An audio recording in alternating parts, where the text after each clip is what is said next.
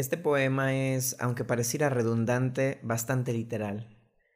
Lo escribí después de una relación que no se dio con una persona que puedo decir era mi mejor amigo en ese momento. Fue una persona que nunca se animó a soltarme, pero tampoco a sostenerme.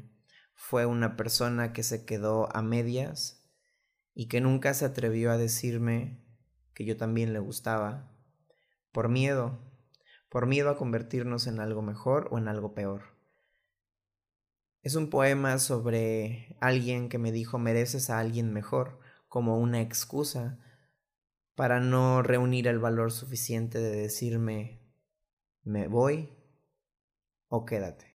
Y es algo que me marcó demasiado, puesto que en este poema hablo de enamorarte de un amigo, pero también de la idealización también de las expectativas y también de entender que no es para nada sano quedarte con una persona que no te dice sí, pero tampoco te dice no.